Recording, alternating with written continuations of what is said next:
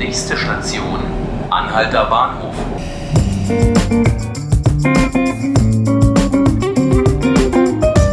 Hallo, Sie hören den Podcast 5 Minuten Berlin des Tagesspiegels. Ich bin Ruth Ziesinger und bei mir ist mein Kollege Alexander Fröhlich aus dem Berlin-Ressort. Hallo. Hallo Alex. Wir sprechen heute über Hubertus Knabe. Der ehemalige Leiter der Stasi-Gedenkstätte Hohenschönhausen ist schon seit einiger Zeit in den Schlagzeilen. Er ist vor knapp zwei Wochen, also Ende September, beurlaubt worden als Direktor der Gedenkstätte. Damals ging es um seinen Vize, dem waren sexuelle Übergriffe vorgeworfen worden und der Stiftungsrat der Gedenkstätte hatte dann, war dann zu dem Schluss gekommen, dass Hubertus Knabe nicht länger der richtige Direktor ist, um ein neues Arbeitsklima in der Gedenkstätte zu schaffen, wo eben Sexismus und Frauenfeindlichkeit keine Rolle mehr spielen können. Jetzt sieht die Situation nochmal anders aus, denn jetzt sind Vorwürfe gegen Hubertus Knabe selbst publik geworden. Und darüber wollen wir sprechen. Alex, erzähl mal bitte. Ja, die Sache ist ja ein bisschen heikel, weil wir das äh, erstens auch beprüfen müssen und zweitens auch die Persönlichkeitsrechte von Knabe und der Frauen irgendwie berücksichtigen müssen. Also die, die Hinweise, die Fälle Sexismusvorwürfe sind vor zwei Wochen bekannt geworden. Letzte Woche hat dann der Stiftungsrat gesagt, äh, nein, äh, Knabe, mit dir geht es so nicht weiter. Also Sexismusvorwürfe gegen, gegen Fraunhofer, Frauen, genau. Vize der genau. Stiftung. Genau. Mit Knabe, mit dir geht es nicht weiter, weil du hast das alles gedeckt, du hast äh, dazu beigetragen und wir vertrauen dir nicht, dass du das alles änderst. Mhm. Ähm, nach den ersten Berichten vor, vor zwei Wochen haben sich auch Mitarbeiterinnen an die Senatskulturverwaltung vor den Senator Lederer, Klaus Lederer gewandt und gesagt, Moment, ähm, es gibt auch, äh, wir heben auch Vorwürfe gegen Knabe selbst, Sexismusvorwürfe. Mhm. Die Inhalte liegen uns teilweise vor, wir können aber nicht wörtlich daraus zitieren. Ja. Ähm, da sind äh, unsere Grenzen aufgelegt. Aber man kann so viel sagen, dass äh, sich nicht nur sein, sein Vize betroffen ist, sondern auch in sehr starkem Maße er selbst. Wenn man das jetzt hört, wundert man sich endlich nicht, dass es überhaupt dazu gekommen ist. Ja. Was sagt denn Hubertus Knabe selbst? Also wir haben gestern, seit gestern Abend versucht äh, zu erreichen, per SMS, per Anruf auf die äh, Mailbox gesprochen, per Direktnachricht, bei Twitter, alle Kanäle. Also offiziell ist er über die Stiftung nicht mehr zu erreichen, weil er freigestellt worden ist. Ja. Ähm, wir haben alles versucht, um ihn zu erreichen, aber nicht erreicht. Wenn die Vorwürfe so stimmen, dann ist das ja sehr gravierend, was für ein Arbeitsklima da in dieser Stiftung tatsächlich geherrscht hat, was dieses Führungsduo da über die Jahre praktiziert hat. Was ich nicht verstehe ist, wenn das so stimmt, und es sind ja intern Vorwürfe durchaus auch schon vor Jahren bekannt gewesen, warum konnte sich diese Situation so lange halten und warum konnte Hubertus Knabe so lange den Direktorenposten innehaben?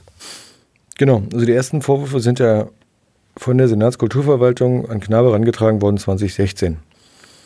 Äh, und die Vorwürfe sind aber aus dem Jahr 2014. Also es hat erstmal gedauert, bis die Senatskulturverwaltung die Freigabe hatte, von den Betroffenen aktiv zu werden. Mhm. Knabe wurde konfrontiert. Er hat in seinem Vize gesagt, du, du, pass mal auf, äh, ich mahne dich mal ab, sowas darf nicht normal passieren. Mhm. Aber es ging immer weiter. Das Arbeitsklima war sogar im Beirat Thema 2017.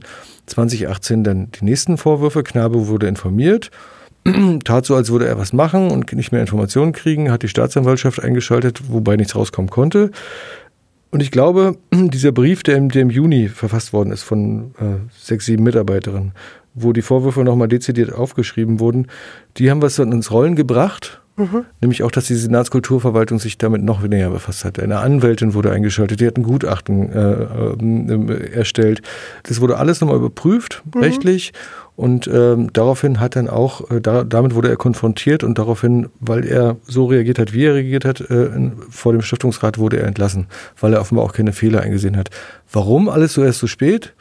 Erstens die politische Lage in Berlin, sehr schwierig. Eine Linke in der Regierung. Wir hatten ja mhm. schon mal eine Linke in der Regierung Anfang der 2000er.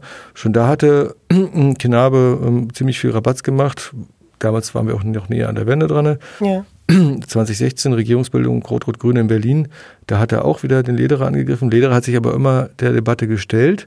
Und es ist nicht nur so, dass Lederer irgendwie der treibende Kraft ist, sondern auch Monika Grütters, Kulturstaatsministerin, ist da eine treibende Kraft. Wir erinnern uns, MeToo-Debatte 2017, mhm. äh, Mitte ja. Oktober äh, 2017. Ja, ist vor ist, äh, eigentlich genau einem Jahr vor einem Jahr der Weinstein-Skandal bekannt geworden. Genau. genau.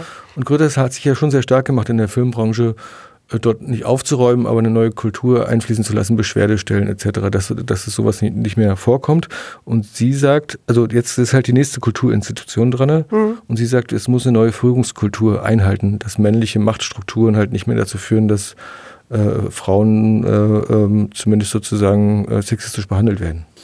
Die frühere Bürgerrechtlerin und frühere Politikerin Marianne Birtler hat ja jetzt den Posten Hubertus Knabes angenommen. Was denkst du, was erwartest du, was wird sie tun, damit sich die Situation ändert?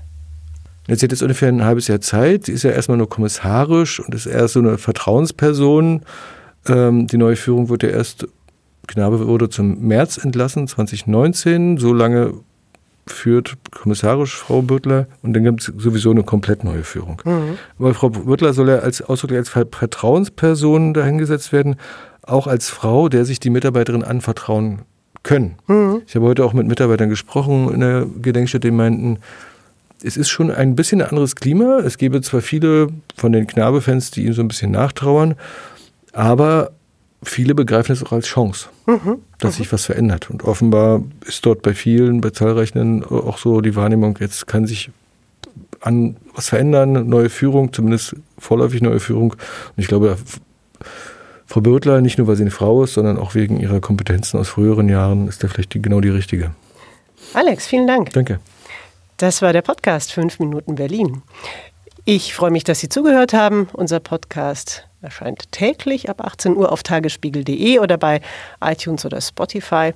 Und wenn Sie uns sagen wollen, wie Sie ihn finden oder was Sie anders machen würden oder was Sie sich vielleicht auch wünschen, dann schreiben Sie uns doch an podcast.tagesspiegel.de. Mein Name ist Ruth Ziesinger. Schön, dass Sie da waren.